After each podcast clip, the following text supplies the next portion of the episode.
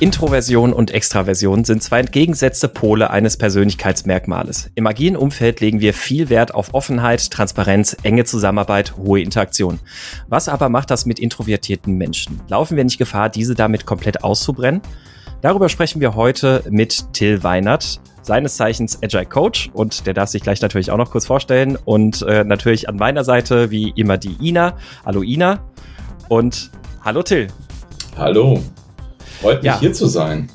Freut mich auch sehr, dass du da bist. Schön, ähm, dass du da bist, genau. Ich bin sehr gespannt auf das Thema. Ähm, das ist ein Thema, Dominik und ich haben auch früher schon mal darüber gesprochen und uns da ein bisschen den, den Kopf zerbrochen, aber jetzt ähm, ja nie, nie wirklich dann mal auch in die Tiefe jetzt gesagt, da machen wir jetzt mal ein Thema draus oder sowas, beziehungsweise dann auch jetzt nicht so wirklich in der Tiefe damit beschäftigt. Deswegen war ich da sehr, sehr hellhörig, als wir beide Tele im Gespräch waren mhm. und du das angerissen hast. Und da habe ich gleich gedacht, ja, komm, lass das mal im Podcast machen.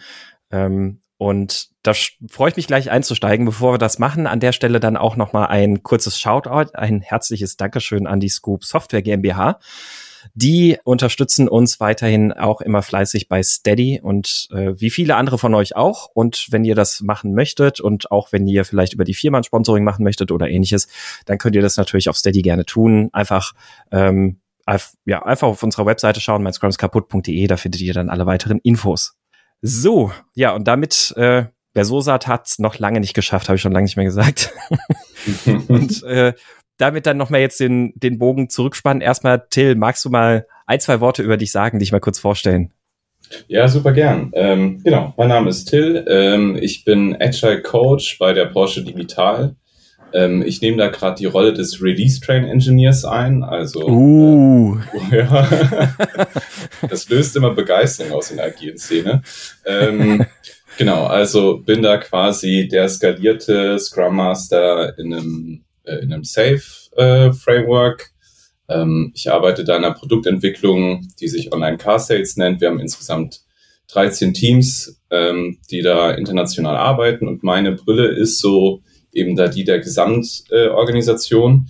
ich bin aber tatsächlich ähm, Methoden- und Framework-Agnostiker. Also ob jetzt Safeless oder Nexus ähm, ist mir äh, wurscht. Also Hauptsache, es funktioniert äh, am Ende in dem Kontext, wo wir arbeiten. Ähm, ich agile Grund, Grundprinzipien und Grundideen sind mir sehr wichtig. Und ich war auch vor länger als Berater unterwegs und habe da auch verschiedene Kontexte gesehen. Und das muss ich noch mal kurz erwähnen. Ich fühle mich sehr geehrt, hier zu sein, weil ich bin tatsächlich Fan der ersten Stunde von Mein Scrum ist kaputt. Ähm, ihr wart ihr wart so in meiner Schwammphase dabei. Ich finde, jeder Agiliker hat immer so eine Phase, wo er so wie so ein Schwamm dann am Anfang alles an Wissen auf, aufsaugen will. Ja. Und mhm. da habe ich ganz viel mein Scrum ist kaputt gehört. Das ist schön. Das, ja. äh, das ehrt uns sehr. Das freut mich sehr zu hören. Ähm, ja, also wirklich, wirklich schön, dass das geklappt hat und dass du da bist. Und äh, auch nach der Schleimerei, die nehmen wir dir jetzt natürlich sehr, sehr gerne, ja. nehmen wir sehr gerne an. Bitteschön, bitteschön, bitteschön. Kurz, Nein. kurz mit dem Handtuch den Kopf waschen, dann geht's weiter. Ge genau, richtig. Nein, freut uns tatsächlich einfach, einfach sehr zu hören. Und ähm, ja, ich habe es gerade schon gesagt, ich bin sehr gespannt auf das Thema und du hast dich da ja sehr stark mit Geschäften beschäftigt, also Introversion und Extraversion und gerade auch, was das für ähm, ja so im agilen Kontext bedeutet. Wie bist du denn zu dem Thema gekommen?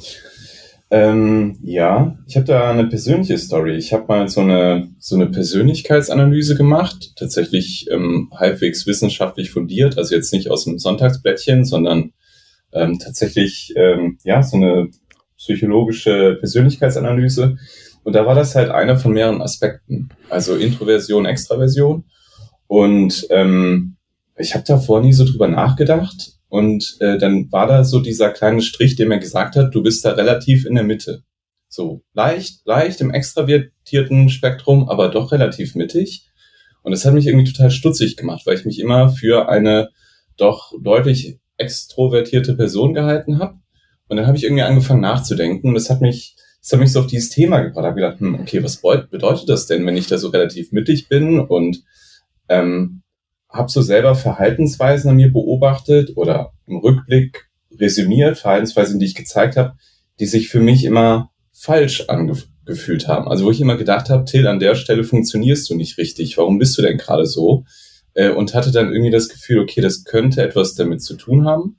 Und habe mich dann dieses Thema eingegraben und muss sagen, es war einfach mindblowing. Also ich beschäftige mich viel mit ähm, Azure Leadership oder generell Führung. Ich beschäftige mich darüber viel mit Psychologie und Soziologie und ähm, habe dann irgendwie für mich entdeckt, dass dieses Thema einen riesen Impact drauf hat, wie, wie man mit Menschen und Teams arbeitet und es aber, glaube ich, gar nicht die Aufmerksamkeit bekommt, die es verdient.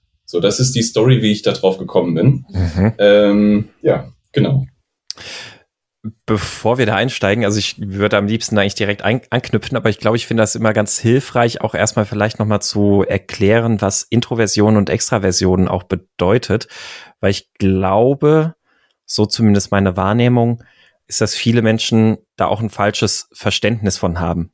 Ähm, das äh, das kannst du gleich bestimmt immer sehr gut, sehr, sehr gut machen. So eine Sache, die ich da nicht auch vorausschicken würde, was ich nicht für mich auch festgestellt habe. Ich habe mich ja auch mal so ein bisschen insofern damit beschäftigt, um auch mehr zu verstehen, wie, wie tick ich eigentlich, warum bin ich, wie ich bin und habe festgestellt, dass, dass ich eigentlich deutlich auf der introvertierten Seite tatsächlich stehe. Ähm, es, also es kostet mich wahnsinnig viel Energie, Menschen um mich herum zu haben und alles. Und das, das, das ist für mich sehr, sehr beruhigend, tatsächlich dann irgendwo durchatmen zu können. Gleichzeitig bin ich aber auch immer schon irgendwie immer so mit Podcasts oder mit äh, ins Internet Sachen schreiben und äh, ich äh, ich habe ja auch noch so eine so eine Parteivorgeschichte bei so einer Nerdpartei, mhm. wo ich äh, Parteivorsitzender war und sowas. Also äh, irgendwie dann doch auch immer ein bisschen präsent gewesen und da konnten es irgendwie viele Leute mir immer nicht abkaufen, dass ich introvertiert bin und dass ich auch gerne irgendwie, wenn ich so vor Corona noch irgendwie ständig auf Reisen war, beim Kunden vor Ort und sonst was alles, dass ich dann abends gesagt habe, nee, danke, ich gehe ins Hotel. Ich mhm. bin, bin jetzt gerade einfach froh, wenn ich, wenn ich äh, allein in diesem Hotelzimmer bin. Ähm, und das introvertiert heißt ja nicht automatisch ähm, in sich gekehrt. Mhm. Und äh, ähm, ja. Ja, ich, also ich glaube, du hast ja schon viel in deiner Erzählung einfach vorweggenommen. Ähm, das ist für mich auch so ein ganz wichtiges Thema. Wir haben so Stereotypen, also bis hin zu Vorurteilen, einfach was Introversion und Extroversion bedeutet oder wie jemand ist, der introvertiert ist und extrovertiert. Und häufig ist, ähm, ist der Gedanke, jemand, der introvertiert ist, der ist sehr schüchtern, der ist so ein Nerd oder so ein Kellerkind oder bis hin zu ist quasi sozial unfähig und es sind einfach, ähm, es ist nicht zutreffend. Also dieses auf diese Merkmale nicht zutreffend. Es ist aber leider äh, so gängige Vorurteile, also man kann es ja auch umdrehen, auf der anderen Seite Extrovertierte, die sind sehr gesellig, die sind irgendwie sozial kompetent, die vielleicht auch sowas wie, die müssen immer im Mittelpunkt stehen, die sind mhm, laut. Die, die sind laut, genau. Ja. Genau, also die, die Richtung gibt's ja auch. Und diese Unterscheidung, Introversion, Extraversion, ähm, kommt ursprünglich von C.G. Jung, also von einem Psychologen. Und er hat diese Unterscheidung gemacht von Extroversion oder Extraversion. Bedeutet, man hat ähm, eine Präferenz für die für direkte Erlebnisse mit Menschen und Dingen, also wirklich die Erlebnis, das Erleben von Erfahrungen. Und Introversion, wie ja auch der Begriff sagt, ist die Präferenz für die innere Welt der, der Gedanken und dann eher für die innere Verarbeitung von Erlebnissen. Also das war die Unterscheidung, die C.G. Jung gemacht hat. Und ähm, auf diese Unterscheidung ist jetzt natürlich, und das ist so circa 100 Jahre her tatsächlich, lustigerweise. Ähm, und seitdem ist da natürlich auch einiges an Forschung passiert und auch neurologischer Forschung. Und ähm, man kann das, also der Hauptunterschied wäre einfach oder ist quasi, wie gehen Introvertierte oder Extrovertierte mit Stimuli um? Wie verarbeiten die Eindrücke von außen? Und da kann man die Grundunterscheidung nehmen, dass Menschen, die eher zur Introversion tendieren, ähm, Eindrücke und Stimuli deutlich intensiver verarbeiten als extrovertierte Menschen. Das bedeutet, dass sie, ähm, dass sie schneller auch überstimuliert werden und dass Extrovertierte schneller unterstimuliert werden. Das heißt, die Frage ist eigentlich gar nicht, bin ich schüchtern, bin ich outgoing, bin ich laut und bin ich leise, sondern die Frage ist, in welchem Umfeld kann ich eigentlich ähm, wirksam sein und vor allem, wo kann ich meine Batterien aufladen? Ähm, und das ist eigentlich das, und mit diesen, mit diesem unterschiedlichen oder mit der unterschiedlichen Verarbeitung von Stimuli gehen auch verschiedene Stärken und Bedürfnisse und Hindernisse auch für die beiden, sagen wir mal, für die beiden Merkmale einher. Das heißt, man kann schon sagen, Menschen, die zur Extraversion neigen, haben andere Stärken als Menschen, die zu Introversion neigen. Aber beide haben Stärken, die aus ihrer, aus ihrer Tendenz oder Präferenz ähm, entstehen und beide haben aber auch, oder beide Typen haben auch ähm, bestimmte Bedürfnisse.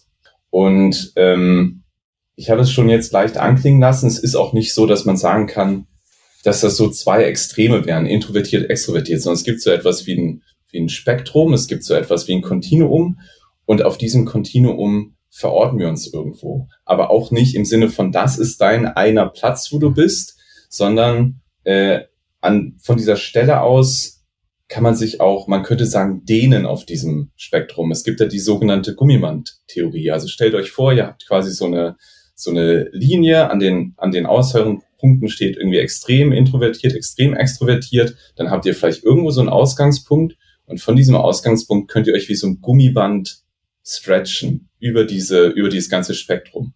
Und ja, auch das Gummiband hat irgendwo seine, seine, sein Maximalauszug, aber es und ist auch anstrengend, die ganze Zeit sehr weit quasi gedehnt zu sein. Ähm, aber es ist eben nicht so, dass ich dann nur auf einem Punkt verortet bin. Da hast und, du ja in der Mitte eine ganz gute Ausgangssituation, dich in beide Richtungen zu stretchen. Ja, das, äh, das könnte man denken. Ähm, ich habe aber festgestellt, dass, wie sage ich das jetzt, dass die Bedürfnisse nicht, also ich glaube, ich kann relativ gut steuern, also ich kann gut alleine arbeiten. Ich kann gut einfach konzentriert lange für mich sehr unabhängig arbeiten, mich richtig in was rein knien und ähm, und ich kann sehr gut in Gruppen agieren. Ich kann gut auf einer Bühne agieren. Ähm, das ist alles kein Problem. Das ist vielleicht der Vorteil von dieser Ausgangspunkt der Mitte. Was ich aber merke, ist, die Bedürfnisse, die kann ich nicht so steuern.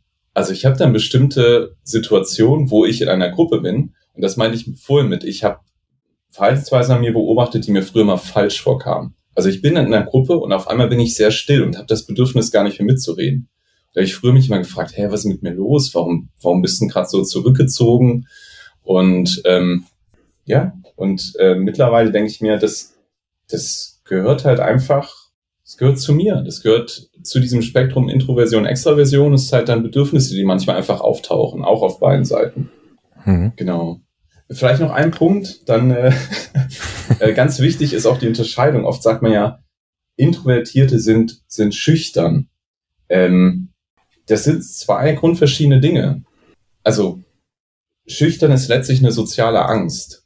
Ähm, also ist quasi die, die Angst vor Ablehnung oder vor, vor Widerständen in, in einer sozialen Gruppe und ist eine soziale Angst, die ich irgendwo erlernt habe. Aber ähm, Introversion und Extroversion sind einfach Tendenzen, Bedürfnisse, die ich habe, die auch zu einem bestimmten Teil angeboren sind, nicht 100 Prozent, aber zu einem bestimmten Teil und äh, die kein, die nicht per se schlecht sind. Also eine soziale Angst ist meistens etwas, was nicht gut ist. Wenn ich einfach introvertiert bin, ist das per se nicht schlecht. Also diese Unterscheidung ist auch relativ wichtig, weil das häufig sehr synonym gebraucht wird. Genau. Mhm. Du sagst jetzt zum Teil angeboren, also ist meinst du, weil der Rest dann irgendwie geprägt ist durch die Erziehung oder dass man das kann man sich auch verändern von einem introvertierten Menschen zu einem mhm. extrovertierten werden?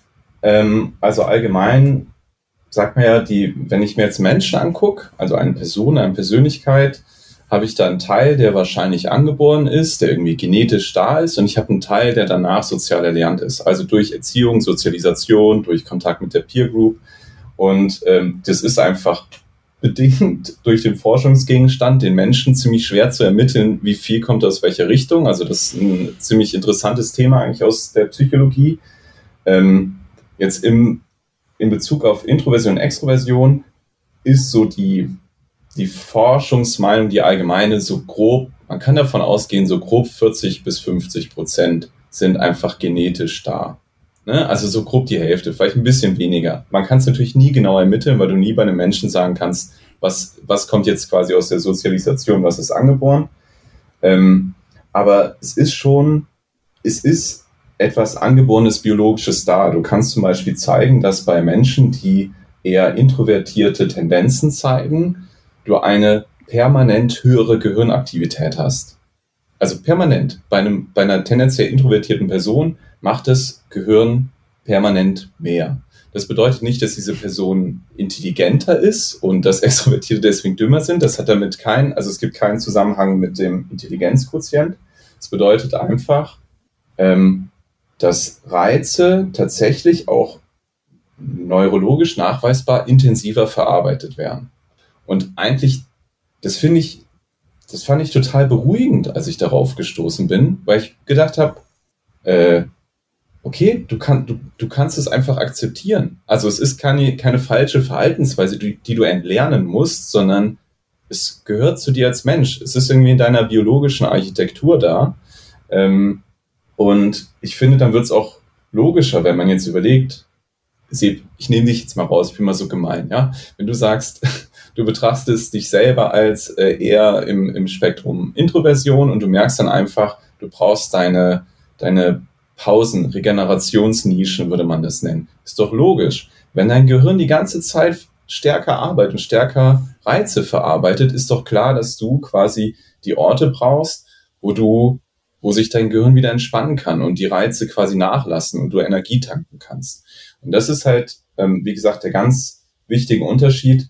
Was sind die, was sind die Bereiche, was sind die Regenerationsnischen, wo ich wo ich meine Energie tanken kann. Und tendenziell Extrovertierte tanken Energie in einem äh, sehr reizvoller, in einer sehr reizvollen Umgebung, also zum Beispiel in einer Gruppe.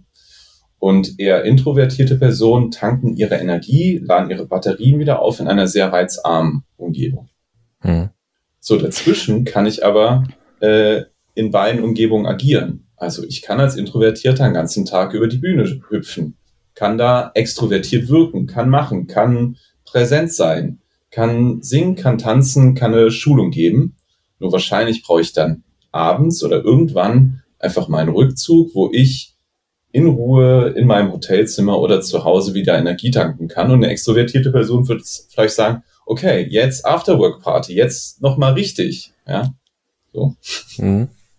Ich finde es äh, generell auch, also weil du gerade sagst, es hat für dich auch geholfen zu verstehen, ja gut, okay, da, da ist halt einfach die ganze Zeit Reize und die werden vom Gehirn viel intensiver verarbeitet und das läuft da auf mehr ähm, ähm, Leistung. Das ist, ich glaube, generell bei solchen Sachen immer sehr hilfreich, wenn, wenn Menschen das ein bisschen mehr kennen und wissen einfach. Das ist ja auch in anderen Sachen, also es gibt ja auch so Themen wie ähm, also sei es, sei es zum Beispiel mit äh, Depressionen oder sei es auch mit äh, solchen Sachen. Es gibt ja zum Beispiel auch das Thema Hochsensibilität und sowas, alles Mögliche.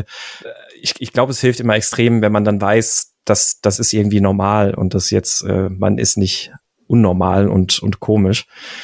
Ähm, ja, als du eben meintest, äh, dass also woher man jeweils seine Energie zieht, dachte ich, das ist äh, total gut zu wissen innerhalb von so einem Team auch, also um jetzt mal zum Scrum-Team mhm. zu kommen. Ja. Ähm, also jetzt vielleicht äh, in der Zeit vor zwei Jahren, warum dann manche so ein Großraumbüro total stressig finden und andere ja. da halt irgendwo zum Arbeiten kommen, aber gleichzeitig trotzdem die ganze Zeit irgendwie Action haben können und rumflaxen. Oder jetzt ja. vielleicht auch das Thema Homeoffice für die Leute so unterschiedlich ähm, wahrgenommen wird. Und also das, dieses Verständnis, also was du jetzt auch eben meintest, Sebastian, dieses Verständnis füreinander da oder auch erstmal sich selbst zu verstehen, aber ja auch dann seinen Teamkollegen zu verstehen, ähm, ja, ein unglaublicher Mehrwert ist. Total. Und das Ding ist, ähm, also ich habe, ich habe, wir können auch gern äh, gleich noch konkreter werden, was das jetzt in der in der konkreten Praxis mit Teams und auch mit agilen und Scrum-Teams bedeutet. Ähm, ich hatte so verschiedene Aspekte, die ich mir dann angeschaut habe. Also was bedeutet das in der Teamzusammenarbeit? Ähm, was bedeutet das für die Räume, in denen wir arbeiten? Was bedeutet das für Führung? Äh, vielleicht auch für mich persönlich. Ähm, aber um, um da nochmal auf das, was du auch gerade sagst, Ina, einzugehen. Ähm, das eine ist, die eine Seite sind die Bedürfnisse, die wir übersehen, glaube ich. Und das andere ist beide Seiten bringen halt auch individuelle Stärken mit. Und ähm, ich sende normalerweise mal, ich habe ähm, auf einer Konferenz schon mal einen Talk zu dem Thema gehalten, da habe ich einen Disclaimer vorab gesendet, da habe ich gesagt, Leute, es wird wahrscheinlich so wirken, als wäre ich stark auf der Seite von Introvertierten. Das ist nicht, weil die per se besser sind, ähm, aber ich bin da etwas tendenziös, weil einfach unsere westliche Welt äh, ein Ideal der Extroversion hat und doch an vielen Stellen extravertiertes Verhalten gefördert wird, belohnt wird und introvertiertes Verhalten nicht, Verhalten nicht so sehr und auch diese Stärken nicht so gesehen und gefördert werden. Das heißt, das sage ich jetzt auch nochmal äh, an die Zuhörer, es kann gut sein, dass ich hier leicht tendenziös wirke. es ist keine Seite besser oder schlechter. Ähm, ich glaube nur, also wenn wir einfach über so Themen wie der Diversität auch nachdenken in Teams, ich glaube, dass wir da gerade viel Potenzial auf der, auf der Straße liegen lassen, weil wir eben äh, unsere Arbeitswelt sehr auf extrovertiertes Verhalten und extrovertierte Präferenzen ausgerichtet haben. Mhm. Was, by the way, ähm, nicht natürlich gegeben ist. Ähm, also zumindest in, ich komme ja nachher noch zur Buchempfehlung, Susan Kane, die da ein sehr gutes Buch geschrieben hat, Still, auch so ungefähr das, das, so das Buch im Moment. Ähm, sie beschreibt zumindest, dass das beispielsweise in der japanischen Kultur anders ist. Ich kann das nicht persönlich mhm. beurteilen, weil ich noch nicht da war. Ähm, aber sie beschreibt, dass da eher ein Ideal der Introversion herrscht. Ne? Also es, was ich damit sagen möchte, ist, es ist nicht naturgegeben, dass extrovertiertes Verhalten nun mal positiver besetzt ist, sondern es scheint auch irgendwie gesellschaftlich geprägt zu sein. Hm. Um da ein ganz einfaches Beispiel zu geben, inwieweit das auch, wie du sagst, geprägt ist oder darauf ausgelegt ist, Extraversion zu fördern. Ähm, ich, ich kenne das von, von Freunden, die in ganz anderen Branchen, in ganz anderen Umfeldern tätig sind, die so mit IT und Agilität und sonst was haben die, haben die auch überhaupt gar nichts am Hut. Und da ist das tatsächlich, kriegt man das oft mit, dass, dass sie versuchen, auffällig zu sein im Arbeitskontext, damit sie ihre Gehaltserhöhung oder Beförderung oder sonst irgendwas kriegen. Mhm. Also das ist quasi das, das, was du spielen musst und tun musst, damit du mhm. gesehen wirst. Und wenn du dagegen einfach ruhig bist, gute Arbeit machst und auch nicht die ganze Zeit aktiv irgendwie beim Chef anklopfst oder sonst irgendwas alles, dann kriegen die halt auch nicht einfach nicht die Beförderung. Und allein, allein das ist, glaube ich, immer ein ganz einfaches, gutes Beispiel, um das auch zu merken. Und ich finde, das ähm, zeichnet eine Firma auch immer extrem aus. Jetzt so im, im Lauf der Tätigkeiten, wo man auch in unterschiedlichen Unternehmen mal unterwegs war und alles Mögliche. Ähm, ich finde, das sagt immer schon sehr viel über das Unternehmen aus, wenn das Unternehmen von sich aus auch auf die Mitarbeitenden zugeht und sagt, ey, du hast richtig gute Arbeit gemacht und du hast mehr verdient als das, was du jetzt verdienst. Wir sollten mal über dein Gehalt sprechen. Also wenn mhm. es von der Firmenseite auch proaktiv angesprochen wird, nicht so nach dem Motto, naja, solange bei uns niemand nach einer Gehaltserhöhung fragt. Mhm. Aber jetzt matcht ihr ja selber introvertiert und extrovertiert auf, nach laut und präsent und ja, das, ja. das ist clever. das ist clever, Ina. Das, äh, da hast du recht. Und ähm, vielleicht muss man noch einen Punkt sagen. Ich habe ja vorhin gesagt, introvertiert ist nicht schüchtern, aber viele Schüchterne sind introvertiert. Extrovertiert ist nicht automatisch laut und Rampensau, aber viele Menschen, die laut und Rampensau sind, sind introvertiert, äh, sind extrovertiert. Also das ist so vielleicht auch der tricky Part, an, warum sich auch diese Stereotypen entwickeln, weil so ein bisschen was ist dran. Ne? Ja, also, scheinbar, weil, also ihr sprecht ja gerade selbst über diese Stereotypen, ja. genau. Es, es, also, gibt doch diesen schönen ja. Satz, Vorurteile sind gelebte Erfahrungen von anderen. Ja, also es ja. ergibt ja auch Sinn, dass wenn das eine mich ganz viel Energie kostet, ich das auf jeden Fall nicht 24-7 mache. Also ich kann es vielleicht ja. für, einen, für, einen, gewissen Zeitraum, aber ähm, ja, hm. für ja. den anderen ist es halt seine Komfortzone. Also ich glaube, dieser Match passt schon. Ja. Aber halt nicht immer. Ja. Also was, was heißt das denn, würde das konkret denn jetzt wofür für Teams vor allem auch heißen? Also es gibt ja so zwei Dimensionen, die ich da irgendwie vor allem auch, also es gibt deutlich mehr, ähm, müssen wir mal gucken, was die Zeit zulässt. Ich finde das Thema, wie gesagt, sehr spannend.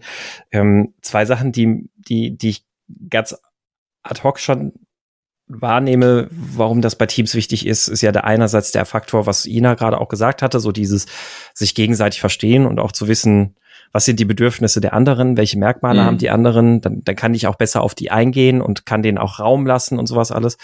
Äh, das ist, glaube ich, so die eine Dimension, wirklich im gesamten Teamkonstrukt. Bevor wir dabei hingehen, fände ich so interessant, gerade auch was ich in der Einleitung ja auch gesagt hatte, mit dem Hintergrund, die, diese Offenheit und diese Transparenz und die hohe Interaktion, die enge Zusammenarbeit und alles, die, die agiles Arbeiten ja fordert, mhm. möchte ich einfach auch, auch sagen. Was macht das mit introvertierten Menschen? Ähm, ich glaube erstmal gar nicht so viel per se. Solange, ich habe das Stichwort schon mal genannt, solange beide Personen, Persönlichkeitstypen ihre Regenerationsnischen finden und wir einfach darauf achten oder ein Team darauf achtet, ähm, dass, dass alle, die im Team sind, Punkte finden, wo sie ihre Energie wieder gewinnen können. Ähm, tatsächlich ist es so, dass, und das sind jetzt wieder Tendenzen, vielleicht Stereotypen, aber ne, wenn wir übers Grob gucken, dass, dass ähm, Introvertierte häufig sehr gut in Gruppen agieren können, sehr gut kooperieren können, sehr gut äh, die Eigeninitiative ihrer Kollegen fördern können, weil sie gar nicht so das Bedürfnis haben, im, im Mittelpunkt zu stehen. Ja, also auch gerade vielleicht Fähigkeiten, die wir eigentlich suchen bei bei Agile Coaches, aber auch bei der modernen Führungskraft, sich zurückzunehmen, eher fragen, eher zuhören, Räume schaffen.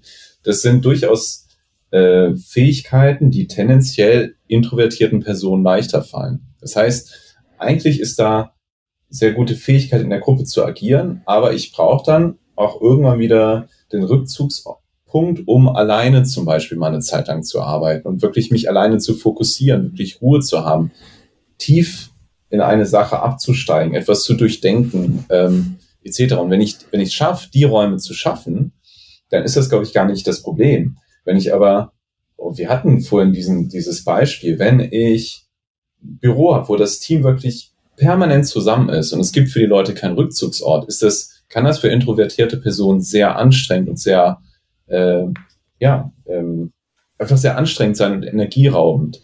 Äh, oder, jetzt kommen wir zur Teamzusammenarbeit, wenn ich so einen Zwang habe, dass alles, was wir im Team machen, quasi in einer in einer Gruppenmethode laufen muss, dass alles in einem Brainstorming und jetzt alle mal zusammendenken laufen muss. Und immer Pair-Programming und Mob-Programming. Mob-Programming. Mob ich finde das so schwer auszusprechen. ja, oder auch einfach ganz klass klassisches Brainstorming. Dann ist das zumindest mal eine, eine Methodik, wo auch die Stärken einfach von Introvertierten nicht, nicht ganz so genutzt werden. Und du kannst es auch umdrehen, wenn ich dann ein Team hätte, wo nur Einzelarbeit ist und wo jeder vor, vor seinem Rechner hängt und quasi keine Interaktion ist, das wäre für extrovertierte Personen unfassbar anstrengend. Weil wo kriege ich denn meine Energie her? Ich brauche irgendwelche Reize, ich brauche Stimuli, ich muss interagieren. Und ich glaube, das funktioniert alles, weil wie gesagt, es ist nicht so, dass ich in diesem Spektrum auf einem Punkt bin und mich nicht bewegen kann, sondern beide Tendenzen äh, haben, sind tendenziell gesellig, haben auch das Bedürfnis nach Interaktion, haben das äh, Bedürfnis, mit anderen Menschen zusammenzuarbeiten, haben aber unterschiedliche Bedürfnisse, wenn es wieder darum geht, wo finde ich meine Pause, wo finde ich meine Energie. Und Thema Brainstorming, es gibt da ja tatsächlich Forschung dazu, wie, wie effektiv Brainstorming ist. Und diese Forschung fällt eigentlich nicht sonderlich gut aus für diese Methodik weil, ähm, weil relativ gut nachweisbar ist, dass je mehr Leute an einem Brainstorming beteiligt sind, desto weniger Ideen erhalte ich und desto schlechtere Ideen erhalte ich.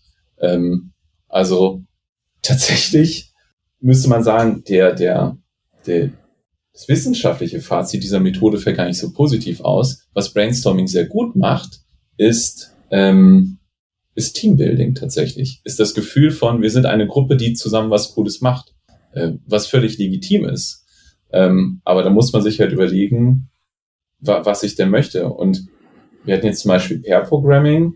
Pair Programming ist ja auch wieder eine viel kleinere Gruppe, zwei mhm. Personen, ja. Da sind ja auch wieder die Stimuli, die kommen sehr viel geringer, als wenn ich jetzt permanent Mob Programming machen muss oder in einer Gruppe ähm, und danach noch Afterwork-Party. Und dann noch Afterwork-Party. Und wenn du nicht auftauchst, dann bist du doch irgendwie der ungesellige Typ und äh, irgendwie so ein bisschen grumpy oder so. Ja, und auch nicht ja. vor drei Uhr nach Hause gehen, das wäre auch ein bisschen schräg. Ja. Nein, nein, okay. Ja. Und ja, also ich will es auch gar nicht so schwarz-weiß malen. Ähm, will auch gar nicht sagen, Gruppenarbeit ist per se doof. Also ne, mein Job ist ja mit Teams zu arbeiten. Ich finde Teams cool. Ich arbeite gern mit denen. Ich finde cool, wenn wir große Workshops Slack haben. Slack ist aber auch okay. Slack ist auch okay. Ach, der ähm, muss jetzt sein, sorry. Aber so, der kam sehr flach. Mit Teams arbeiten, Entschuldigung. Oh, ich ich habe ihn nicht verstanden. oh, also ja. wenn man den Witz zwei Leuten erklären muss, also wir müssen eine Umfrage machen, wie viele ihn beim, hm, beim Hören sofort verstanden Fall, haben. Ja. Discord ist auch in Ordnung, liebe Leute. genau. Skype auch. Gibt Skype noch? Ich weiß gar nicht. Ja, ähm, ja, gibt's ja, aber aber egal, äh, ja. Aber ab, Discord ist ein gutes Thema. Ich glaube, jetzt weiß ich auch, warum manche äh, Kollegen deutlich häufiger gedieft sind und ja, viel mehr Ruhe brauchen sozusagen. Nicht die ganze Zeit die Laberei im Ohr haben wollen. Ja, und am Ende vom Tag ist ja das Entscheidende, äh, die Möglichkeiten und die Räume zu bieten. Ne? Und ähm, wie gesagt, bei Teams zusammenarbeiten, das ist vielleicht auch etwas, dann in Richtung von unseren Agile Coaches, Scrum Master Kollegen ein Stück weit auch zu überlegen, wie baue ich meine Formate auf, ne? Und muss alles quasi permanent in die ganze Gruppe, das ganze Team, irgendwas von sechs bis neun, zwölf Leute arbeiten zusammen und müssen ein Thema erarbeiten. Oder nutze ich so etwas wie kleinere Gruppen, ähm, Breakout Rooms, kann ich vielleicht sogar manche Sachen komplett asynchron erarbeiten, ne? Also kann ich ähm, kann ich eine, per Slack was machen oder wirklich per Miro oder was auch immer und da äh, asynchron Sachen erarbeiten. Ähm, also es geht nicht drum, das eine oder das andere zu tun, sondern ich finde einfach bewusster, bewusster die Formate auszusuchen für das, was ich erreichen möchte und auch da einfach einen Formatmix zu bilden und natürlich auch einfach gucken, was das ist jetzt so eine Plattitüde, aber was das Team braucht. Ne? Also entweder Gefühl dafür entwickeln oder noch besser mit dem Team das auch explizit ausmachen. Vielleicht auch mal erklären, hey, was ist denn Introversion, Extroversion? Wenn ihr jetzt so darüber nachdenkt, wo würdet ihr euch denn verbuchen und was, was für Bedürfnisse habt ihr? Mhm. Wo du gerade die Methoden ansprichst, ähm, du hast ja gerade gesagt, auch ein Stück weit zum Beispiel in kleineren Gruppen dann zum Beispiel arbeiten. Ähm, das, das fand ich jetzt ganz interessant, weil ich habe selbst so ein Stück weit die Erfahrung gemacht. Also man kennt das ja so von agilen Konferenzen. Da ist ja, das sind ja immer Mitmachkonferenzen, ne? Und ähm, für für mich war das tatsächlich oft auch immer ein Stück weit Stress, wenn wenn wenn du dann in einer Session 15 Mal plötzlich mit einem anderen Menschen sprechen musst und 15 Mal, ja, jetzt machst du das mit, sucht euch wieder jemand anderen, jetzt macht das und sucht euch da wieder jemand anderen. Ähm, das, das war für mich aber auch gewollter Stress. Also ich kenne das ja von den Konferenzen und das ist dann immer auch das, wo ich sage, nee, komm, das ist, äh, äh, da gehst du auch wieder so ein Stück weit aus deiner Komfortzone. Ich bin abends dann aber auch völlig durch. Mhm. Ähm, und ich weiß auch, dass ähm, zum Beispiel so aus, aus äh, Meetings und Terminen, wo viele Leute anwesend sind, also sagen wir mal so 20 plus Leute und dann machst du eher so auch mal äh, Kleingruppen und, ähm, und, und sowas, dann hast du zwar schon deutlich höhere Interaktion, ähm, weiß aber aus Gesprächen, dass viele Leute sagen, ey, das ist für mich der pure Stress, dass ich plötzlich mit einer anderen oder mit zwei anderen Personen alleine bin, weil auf einmal, auf einmal bin ich so, ja, weiß ich nicht, so, so in die Interaktion gezwungen sozusagen. Mhm. Und äh, man hat das bei einem vorigen Kunden, die haben, die haben so ein regelmäßiges äh, abteilungsweites Meeting dann auch immer gehabt. Und äh, da hatten wir Agile Coaches dann irgendwann so ein sowas eingeführt, dass wir mal so ein so ein ähm, ja schnelles ähm, Networking, Mini-Networking so aus dem Liberating Structures dann irgendwie auch gemacht haben. Und wir haben festgestellt, dass sobald wir diese Sessions geöffnet haben, ist so gut fünf Prozent sind aus dem, aus dem gesamten Meeting einfach dann verschwunden. Und ähm, ja, worauf will ich raus? Sag es mir. Wie? ähm, also ich kann mir auch vorstellen, dass genau solche Formate für Introvertierte auch ähm, mehr Stress bedeuten, weil sie plötzlich noch mehr auf der Bühne stehen, als mhm. wenn sie ähm, die Möglichkeit haben, sich in einer größeren Gruppe auch so ein bisschen, ich möchte nicht sagen verstecken, weil das würde bedeuten, ich möchte auch nicht mitwirken, ähm, mhm. aber dass sie da so ein bisschen stiller mitwirken können sozusagen. Also ich pack da meine Zettel aufs Miro-Board und sowas. Ne? Und, und zwischendurch ähm, auch einfach konsumieren können sozusagen. Mh, genau, ja. ja. Ja, interessant, muss ich drüber nachdenken. Also ist, glaube ich, ein Punkt dran. Ähm, ich, wenn ich jetzt in den Kontext oder switche von einem Team, was sich kennt, glaube mhm. ich, ist das Problem nicht ganz so groß. Und ja. wenn es, glaube ich, auch, auch ein Ziel gibt, das man erarbeitet, also keine Ahnung, äh, wir brauchen eine neue Lösung für, für unsere Architektur oder was weiß ich, ne? Mhm. Und du hast dann erst, könnt, ist jetzt Phanta was heißt Fantasie, aber ähnlich erlebt, du machst das im ganzen Team, Team sind von mir aus zehn Leute, sehr wahrscheinlich, dass dieses Gespräch zwei bis drei Leute sehr stark führen. Ja, gut, jetzt kannst du noch als Agile Coach oder Scrum Master da irgendwie reingehen, kannst sagen, wie sehen das denn die anderen oder kannst auch schreiben statt, statt reden lassen, das ist auch Möglichkeiten, um quasi alle zu beteiligen. Ähm, ich würde trotzdem davon ausgehen, wenn du in kleinere Gruppen gehst, dass dann tatsächlich mehr und vor allem auch tieferer, also einfach tieferer Outcome ähm, zu finden ist. Ähm, ich sehe, was du sagst. Ne? Es ist natürlich kannst du dich nicht mehr tatsächlich so gut in der Gruppe zurückziehen. Du bist zur Interaktion gezwungen. By the way, ich finde, wenn ich in kleinen Gruppen gehe, auch Dreiergruppen mag ich lieber als Zweiergruppen. Ja. Weil dann hast du trotzdem eine etwas, ich weiß nicht, wie ich das sagen soll, aber eine etwas variantenreichere Interaktion und einer kann tatsächlich mal kurz einfach auch nachdenken und sich aus, ausklinken, während zwei reden. Ähm, aber ja, ich meine, am Ende vom Tag hast du recht, ist auch Interaktion, ist auch Stimulus, wird auch gegebenenfalls mir, mich eine gewisse Energie kosten. Ich hätte vielleicht eine Vermutung, woran es liegt. Das ist jetzt eine komplett ähm, äh, amateurhafte Spekulation äh, oder Hypothese. Schießen vielleicht Sie los, liegt Herr es tatsächlich. äh, vielleicht liegt es tatsächlich auch ein Stück weit daran, in einem Team hast du ja auch ein gewisses, ähm, also in, im Team geht man jetzt davon aus, dass die sich ja auch alle schon ein bisschen kennen.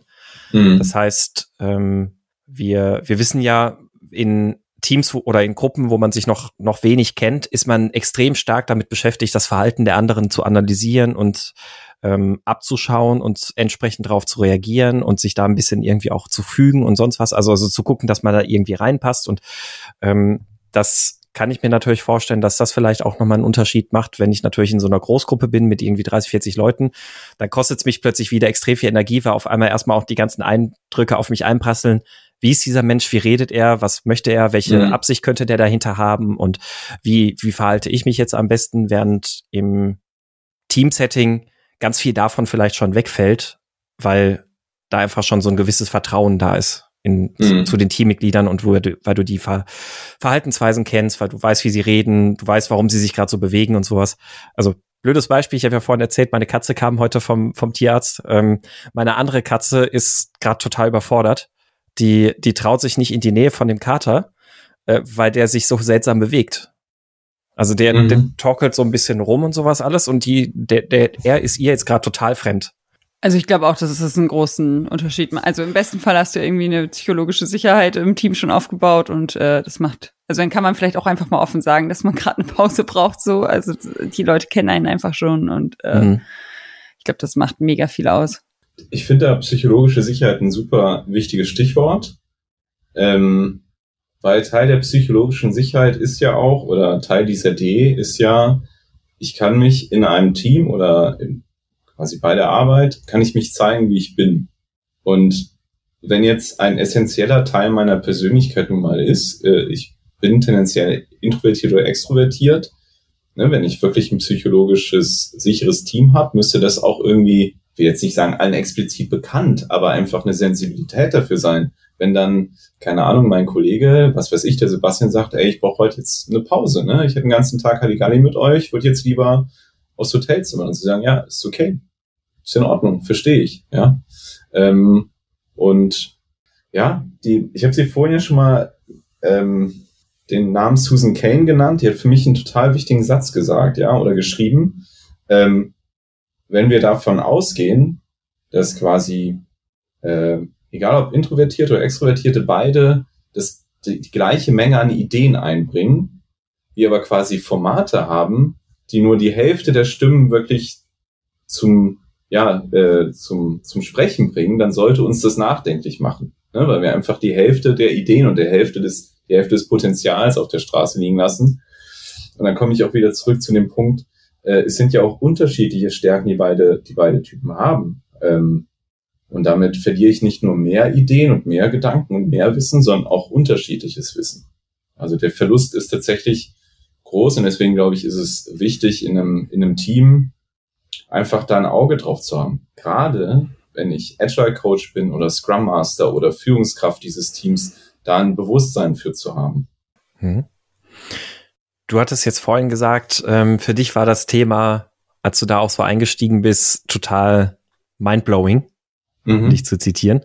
Ähm, was war denn so das, das große, wo du gedacht hast, boah, also warum, warum hat man da noch nicht eher so drüber nachgedacht? Ähm, ich glaube, es ist tatsächlich dieser Punkt, den ich jetzt angesprochen habe. Ähm, es haben einfach mit dieser Ausprägung kommen bestimmte Stärken. Und die sind jetzt etwas stereotypisiert, aber ich werde sie trotzdem mal sagen. Also bei Introvertierten ein, ein starker Hang zur Substanz, eine Beharrlichkeit, das ist vielleicht auch das, was manche Leute als so Nerdtum betrachten. Ne? Mir ist so ein Thema richtig wichtig, ich grab mich da rein. Analytisches Denken, Ruhe im positiven Sinne, eine Vorsicht, auch wirklich diese Konzentration, sich konzentrieren können auf etwas, äh, Kreativität, also unter vielen, unter Kreativen gibt es extrem viele Introvertierte. Ähm, ein Hang zur Unabhängigkeit. Äh, und auf der anderen Seite gibt es auch Stärken von Extrovertierten. Diese Kontaktfreude, Kommunikation, Starkfertigkeit, schnelle Entscheidungen, generell Entscheidungsfreude, ähm, Souveränität, eine Konfliktfähigkeit, Unternehmenslust.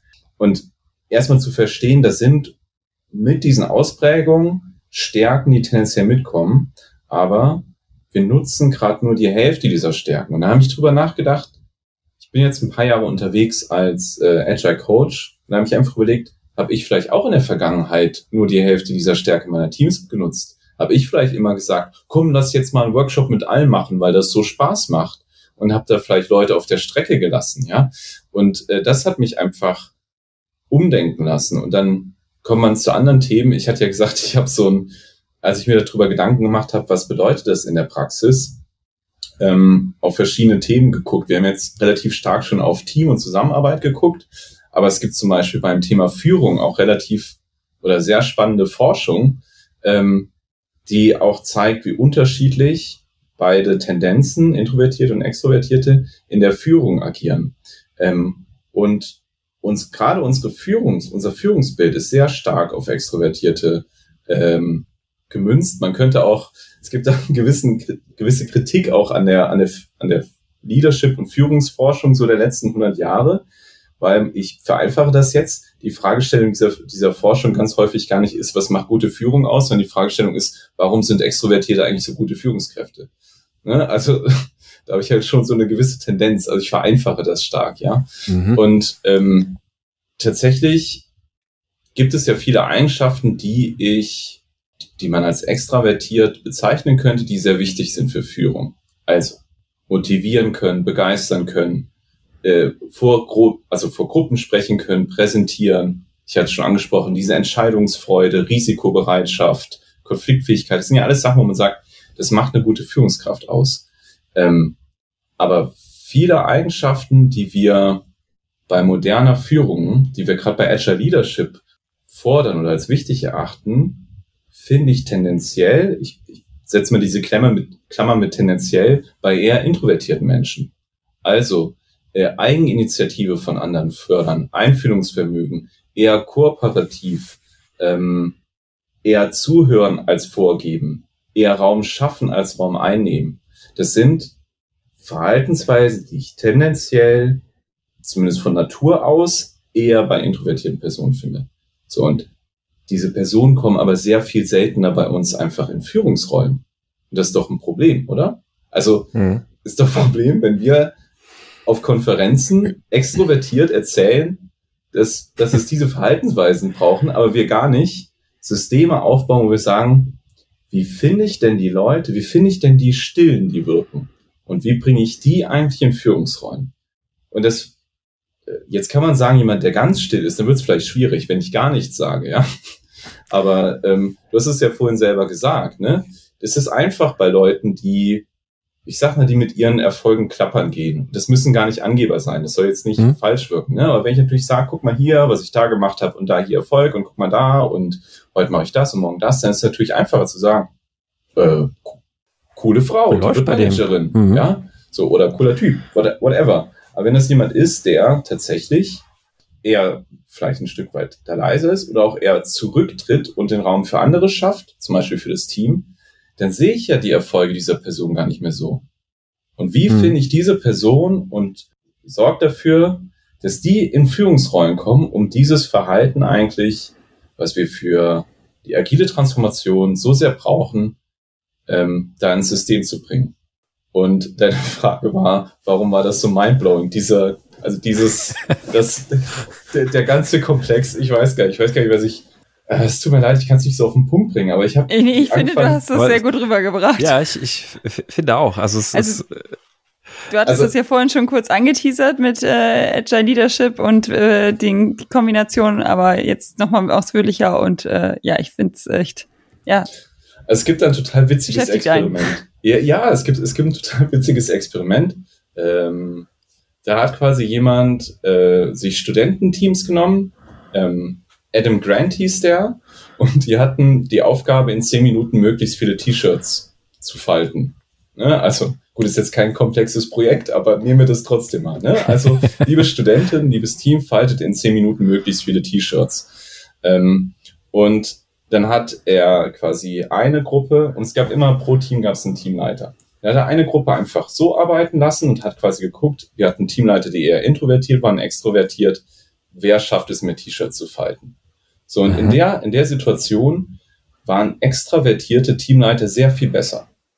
Also deren mhm. Ergebnisse waren sehr viel besser, wenn es einfach nur darum geht, Menschen zu motivieren. Hey, mach schneller, vielleicht auch sogar sowas wie Arbeitsorganisation, du machst jetzt das, du machst jetzt das, du machst jetzt das. Taylorismus. Ja, extravertierte Führungskräfte besser. Dann haben, haben bei der anderen Hälfte der Teams haben sie Schauspieler eingeschleust, also in diese Studententeams. Und die Schauspieler haben sowas gesagt wie, also so ungefähr nach ein paar Minuten, hey, mh, hm, ich habe da mal ein Video gesehen, wie man besonders schnell T-Shirts falten kann. Ich könnte euch das kurz zeigen, dann sind wir alle schneller.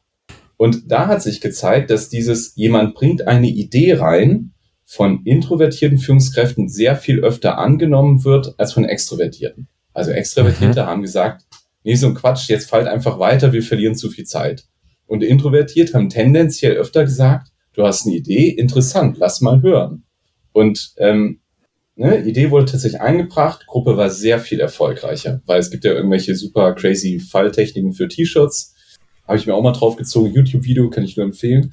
Ähm, Jetzt ist so. es doch noch komplex. Ich, ich kenne nur diese Sheldon Cooper äh, Falltechnik. Das war doch so, so, ein, so, eine Hilfe, ne? Ja, okay, ja, ja. Entschuldigung.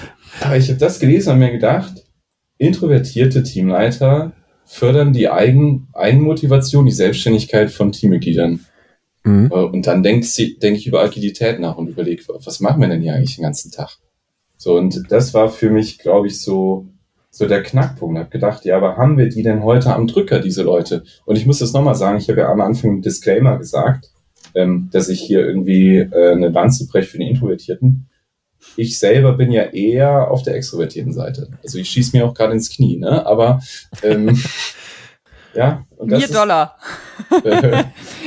also bei den ganzen Beispielen äh, konnte ich mich recht gut einsortieren.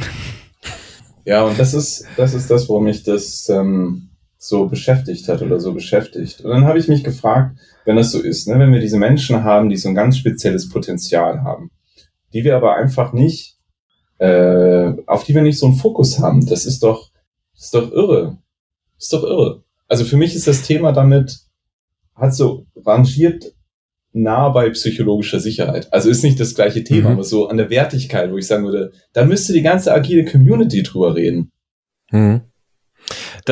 Die, die, also die Frage ist, was, was machen wir jetzt, ne? Also was, was lernen wir daraus? Also, beziehungsweise nein, Learnings habe ich, habe ich jetzt schon einige. Die Frage ist, wie kann man diese strukturellen ähm, oder welche strukturellen Änderungen braucht es, um den Introvertierten mehr Raum zu geben, um, um die eher zu gewinnen für, für solche Führungspositionen?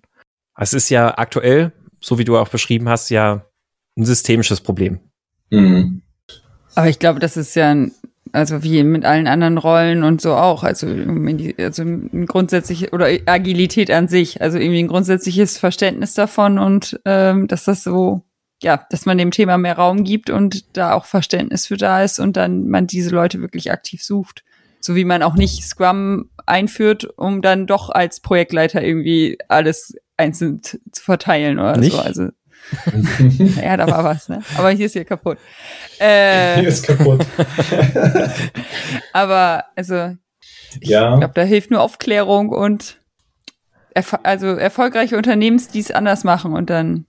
Total. Ich, ich glaube, da hilft Aufklärung. Ich glaube, ähm, ich glaube, es hilft, wenn sich, wenn sich einfach mehr Menschen damit beschäftigen und ähm, wenn tatsächlich Introvertierte sich von Extrovertierten ein bisschen was abgucken und Extrovertierte sich ein bisschen was von Introvertierten abgucken. Also ich glaube, es hilft so ein bisschen tatsächlich, das ist jetzt so der Klassiker, voneinander zu lernen äh, und da einfach ähm, eine Sensibilität zu entwickeln. Und jetzt bei meinem Führungsproblem, nenne ich es mal, ähm, ich glaube, es hilft tatsächlich, gerade wenn ich jetzt Führungskraft bin, sich manchmal zu hinterfragen, wie nehme ich denn mein Team wahr? Wen nehme ich denn da wie wahr? Nehme ich vielleicht die, die tatsächlich einfach, nicht weil sie andere verdrängen wollen, sondern weil es ihre Art ist, die etwas mehr outgoing sind und aktiv auf ihre Erfolge hinweise, nehme ich die auch stärker wahr? Wie, wie kann ich denn bei den anderen ähm, einfach mehr ein Gefühl dafür zu kriegen, was die machen und wie die wirken?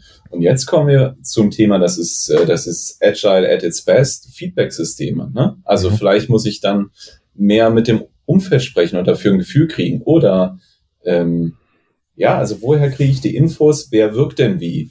Und auch da äh, Thema Diversität, einen Blick drauf zu haben. Also wir, wir sind ja auch nicht weiter, wenn wir nachher nur Introvertierte in Führungspositionen haben. Ich glaube, wir sind weit von diesem Problem entfernt, mhm. aber das wird auch nicht gut sein, sondern auch da zu überlegen, wenn ich jetzt gerade höheres Management bin, was habe ich denn für einen Mix in meiner Mannschaft? Ne? Also ähm, also ich finde gerade in, in Teams, was du auch gerade angesprochen hast, dieses ähm, Beobachten und auch mal für sich in sich gehen und überlegen, wie, wie sind denn die einzelnen Menschen in diesem Team drauf? Ähm, finde ich wahnsinnig gut und dann auch generell, glaube ich, mit der insgesamt ja immer sehr wertvollen Lektion verknüpft, nicht direkt Interpretation anstellen, mhm. ähm, sondern, sondern diese, diese Beobachtung ja dann nutzen, um mit den äh, Teammitgliedern dann auch zu reflektieren, also mit einem Teammitglied auch sprechen zu können und zu sagen, hey, ich habe mir jetzt gerade mal so ein bisschen Gedanken gemacht und mal versucht zu beobachten, wie, wie, wie ist denn so die, ähm, wie, ich sage jetzt einfach mal in Anführungszeichen, weil ich jetzt gerade auf die Schnell kein besseres Wort habe, die Lautstärke, Verteilung mhm. so im Team. Und ähm, wenn, wenn ich jemanden als eher still wahrnehme oder vielleicht auch ein bisschen in sich gekehrter oder was auch immer, ähm, dann nicht gleich zu dem, zu dem Schluss zu kommen, ah, der muss ja introvertiert sein, sondern dann mhm. ja auch wirklich dies, das Gespräch nutzen, um mit dieser Person mal darüber zu sprechen und der Person vielleicht auch anzubieten, selbst für sich auch mal drüber nachzudenken, würde man sich eher als introvertiert oder extravertiert ein, einordnen, weil ich glaube, dass da sind sich auch viele selbst gar nicht so richtig drüber bewusst. Ja. Und dass jemand ein bisschen stiller ist, kann ja aber auch ganz andere Gründe haben. Und ja. man muss ja auch immer aufpassen, wenn man in so einem Gespräch ist, dass man dieser Person dann nicht das Gefühl gibt, oh Gott, es wird jetzt von mir erwartet, dass ich laut sein muss und äh, mhm. ich, ich muss jetzt äh, dies und das und jenes, sondern dass man da einfach ganz, ähm, ja, einfach genug Raum bietet, dass die Person sich da auch äußern kann. Also weil es kann ja auch sein, dass vielleicht auch tatsächlich einfach, ähm, weiß ich nicht, äh, dass eher Sachen zum Beispiel in der Teamdynamik oder sonst wo liegen, dass, dass jemand sagt, ja. ich halte mich da eher raus oder also ja. Also ich meine, ja. Oder erstmal mit dem ganzen Team Persönlichkeitstests machen. Ja, hey. Kann auch, ja. Why not? Wenn, mhm. wenn, du, wenn du gute hast, warum nicht? Hat ein Kollege gerade mit seinem neuen Team gemacht. Ist ja. ja. So, also ist natürlich nicht gedacht als die Wahrheit, sondern einfach so als Diskussionsgrundlage und das ja, genau. war wohl ja. sehr erfolgreich. Ja. Ähm, ich meine, zu dem, was du auch gerade sagst, Sebastian, die Ina hat uns ja vorhin gnadenlos demaskiert. und hat gesagt, erst, erst habt ihr gesagt, das hat nichts mit laut, leise und zurückhaltend zu tun, jetzt redet ihr doch davon. und jetzt ähm, benutzen womit, wir die ganze Zeit diese Klischees. Womit sie ja völlig recht hat, ne? Ähm, Ina, cooler Move. Ähm und tatsächlich, gerade was du sagst, ich bin, seit ich mich damit beschäftige, bin ich sehr viel zurückhaltender damit zu urteilen, ist jemand intro oder extrovertiert. Als ich den Vortrag gehalten habe bei der, bei der Konferenz, hat danach jemand zu mir gesagt, ich dachte bisher immer, ich bin extrovertiert, ich bin mir gerade nicht mehr so sicher. Und so geht's mir auch, ja. Also ähm, und mit dem Wissen, wenn ich jetzt jemand beobachte, bin ich sehr viel zurückhaltender, damit einfach in meinem Kopf abzulegen, der ist jetzt so. Ich denke mir, der könnte auch gerade einfach nur so scheinen. Ne? Also, mhm. wie gesagt, es gibt äh, Introvertierte, die, die sehr laut, die auf Bühnen sind. Barbara, Barbara Streisand wäre da so ein Beispiel. Äh, und es gibt äh, Extrovertierte, die, so, die sehr ruhig sind. Und es kann ganz viele Gründe geben, wie du schon sagst. Ähm, tendenziell, jetzt kommen wir ein anderes Thema, das können wir nicht, da können wir nicht mehr eintauchen, aber kurz gesagt, tendenziell schreiben wir Verhalten viel zu oft der Persönlichkeit oder der, ein, der einzelnen Person zu und viel zu selten der Situation. Ne? Weil eigentlich Verhalten ist quasi die Kombination aus äh, Person, mhm. Persönlichkeit plus Situation. Wir gucken aber immer sehr stark auf die Persönlichkeit. Wie ist denn die Person? Wie ist der so oder sie? Ähm, ne? Und sind da mit unseren Stereotypen. Und da, also da bin ich bei, di bei dir, Sebastian. Äh, ich glaube, wir sollten vorsichtiger sein mit unserem Urteil. Wie ist jemand? Das hinterfragen die Menschen fragen, auch tendenziell, was brauchst du, wo findest du wieder deine Energie und mhm. ähm, ja, und auch unsere Arbeitswelt darauf ausrichten, unsere Zusammenarbeit im Team, unsere Räumlichkeiten, ähm, unsere, unsere Remote vor Ort Homeoffice-Regeln, ähm, wie wir zur Führung kommen, wie wir Führung machen, wie wir uns selber steuern. Ich glaube, da zählt überall dieses Thema rein. Und ähm, ich habe ein ganz konkretes, ich habe eine ganz konkrete Sache verändert. Ähm, man fragt in Bewerbungsgesprächen immer so Fragen in Richtung von, ja, wie, wie bist du denn im Team? Wie agierst du im Team? Ich habe mir die Frage angewöhnt, wie arbeitest du denn alleine? Mhm. Weil es fragt einfach kein Mensch. Aber mhm. es gibt so viele große Ideen, die entstanden sind, als Menschen alleine gearbeitet haben. Ich könnte mir vorstellen, also das, äh, da wäre ich, wär ich sehr gespannt auch auf deine Erfahrung mit dieser Frage. Ich könnte mir vorstellen, aufgrund dessen, was du vorhin ja auch gesagt hast, die gelebte Realität ist, unsere Arbeitswelt ist eher an Extrovertierte ausgerichtet, dass, dass sich Kandidaten ähm, versucht fühlen, oder verpflichtet fühlen, irgendwas zu sagen in Richtung, mhm. ja, nee, also ich arbeite viel lieber im Team, mir ist das total wichtig. Also ich fühle mich da eigentlich mhm. nicht wohl, allein zu arbeiten oder sonst was, weil ich brauche ja die Impulse der anderen und so. Einfach weil man das Gefühl hat, ja, es ist ja Teamarbeit immer gefordert. Ich, ich mhm. muss so als, als Teamplayer dastehen. Ja. Das ist eine Fangfrage, genau, richtig. Ich meine, wann habt ihr zuletzt meiner Stellenanzeige gelesen, kann gut alleine arbeiten? Ja. Steht, teamfähig steht drin. Ne? Ja. Aber kann gut alleine arbeiten, habe ich noch nie gelesen. Ja. Ja, also ich fand das jetzt wirklich sehr, sehr, sehr, sehr spannend. Ähm, ich, ich habe für mich auf jeden Fall jetzt auch schon viele Anregungen nochmal mitgenommen, wirklich auch drüber nachzudenken, wo kann man da eigentlich welche Räume auch, auch schaffen in der täglichen Teamarbeit, aber auch in, in Sachen wie Retrospektiven und alles. Also ähm, fand ich, fand ich wirklich sehr, sehr spannend, Till. Das freut mich. Ja. Geht mir ganz genauso. Und du hattest uns ja noch Buchempfehlungen versprochen, wenn genau. man tiefer ja. eintauchen möchte. Ja, ähm, genau. Also, ich, ich, ich kann nur noch mal, ich kann nur noch mal meinen Pitch machen. wenn ihr in irgendeiner Form Scrum Masterin, Agile Coaching, Führungskräftin, äh, Führungskraft, was auch immer seid, also euch irgendwie mit Menschen beschäftigt, bitte grabt euch in dieses Thema ein. Ähm, äh, dieser Podcast sollte nur euer Startpunkt sein. Es gibt da ein paar gute Bücher. Ich habe das eine habe ich schon genannt. Das ist ähm, Susan Kane Still. Das ist auch, glaube vor ein paar Jahren erschienen auch Bestseller, also sehr sehr viel rezipiert worden. Ähm, Gerade für so die Coaching-Richtung kann ich auch noch mal empfehlen das Buch Leise gewinnt von Doris Mertin. Das geht auch hat auch so ein paar gute Impulse in Richtung Coaching. Ähm, es gibt einen Blog, introvertiert.org, den kann ich auch empfehlen. Und Es gibt auch einen Podcast, der nennt sich Still und Stark, ähm, die auch sich mit diesem Thema Introversion, Extraversion in der Arbeitswelt oder vor allem Introversion beschäftigen. Und äh, ich habe kürzlich erfahren, dass, ich weiß gar nicht, wie er heißt, das ist ähm, ein, ein Herr und eine Dame, die diesen Podcast machen. Und zumindest der Herr ist auch Product Owner. Das wusste ich gar nicht. Ach. Den schon Zeit gehört, also quasi auch in unserem, in unserem Fahrwasser irgendwie unterwegs. Ja, cool. Ja, sehr das, cool. Äh, das sind äh, gute Empfehlungen. Also zwei Bücher und zwei Links. Das packen wir gerne rein. Cool. Cool. Ja, Till, dann vielen herzlichen Dank für deine Ausführungen zu dem Thema und deine Gedanken dazu. Super ähm, gerne. Ich fand's wirklich, wie gesagt, mega spannend. Ich habe da jetzt ganz viel wirklich nochmal, wo ich, wo ich für mich auch nochmal echt nachdenken und in mich gehen möchte. Ähm, und äh, müssen mal gucken. Ich könnte mir vorstellen, dass wir vielleicht nochmal eine Dimension dieses Themas vielleicht auch nochmal irgendwann hier mal vertiefen können, nochmal mit dir. Äh, ja, sehr gern, sehr gern. Hat mir auf jeden Fall hab, Spaß gemacht. Ich habe gerade, was das Thema angeht, ich glaube, man merkt so ein bisschen Sendungsbewusstsein. Ne? ich glaube aber, das kann nicht schaden. Also ich ja. teile, teile deine Sicht. Ähm, ich glaube, es wurde oft bisher sich zu wenig Gedanken darüber gemacht. Und so, so ein Stück weit, ich habe es ja vorhin auch gesagt, mit den agilen Konferenzen, ich glaube, auch das ganze Thema Agilität ist bisher sehr stark von Extrovertierten oder Extravertierten ähm, äh, gefördert oder, oder getragen, vielleicht auch. Also, weil die, die Konferenzen und auch die Persönlichkeiten, die da auftreten und sowas alles, glaube ich, auch oft alles sehr, sehr stark so alles ein bisschen in die Richtung zieht. Und dann, dann kann man das persönliche Gummiband auf so einer Konferenz schon mal sehr strecken. Mhm. ähm, aber äh, deswegen, ich glaube, es schadet wirklich nicht, darüber nachzudenken. Und ich, ich fände es gut, wenn das Thema eine ähnlich große Aufmerksamkeit bekommt wie der Begriff psychologische Sicherheit.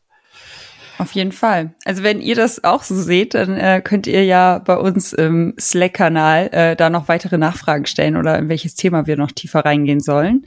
Das findet ihr unter meinscrumiskaputt.de slash Slack oder ihr könnt auch ein Thema at meinscrumiskaputt.de schreiben. Und äh, ja, ansonsten freuen wir uns über positive Bewertungen. Und äh, Stadia hattest du ja am Eingang schon erwähnt. Könnt ihr euch mal auf unserer Website anschauen. Und ja, ich glaube, äh, ich habe an alles gedacht, oder? Ja, Applaus, das war jetzt Inas erste Abmoderation. Uh, uh, nee, ist nicht die wow. erste, aber äh, oh, ja. Okay, aber ja. Das ist im Raum stehen. Also auch Gut. von meiner Seite vielen Dank, Till. Ich fand's mega spannend und äh, bin gespannt, ob da noch weitere Nachfragen kommen. ja, vielen Dank euch beiden. Ich bin natürlich auch im Slack, also von daher kann ah, ich sehr gut. direkt mitdiskutieren. Das klingt super. Sehr schön. Gut, dann würde ich sagen, tschüss. Ciao und Tschüss. gute Besserung an die Katze. Danke.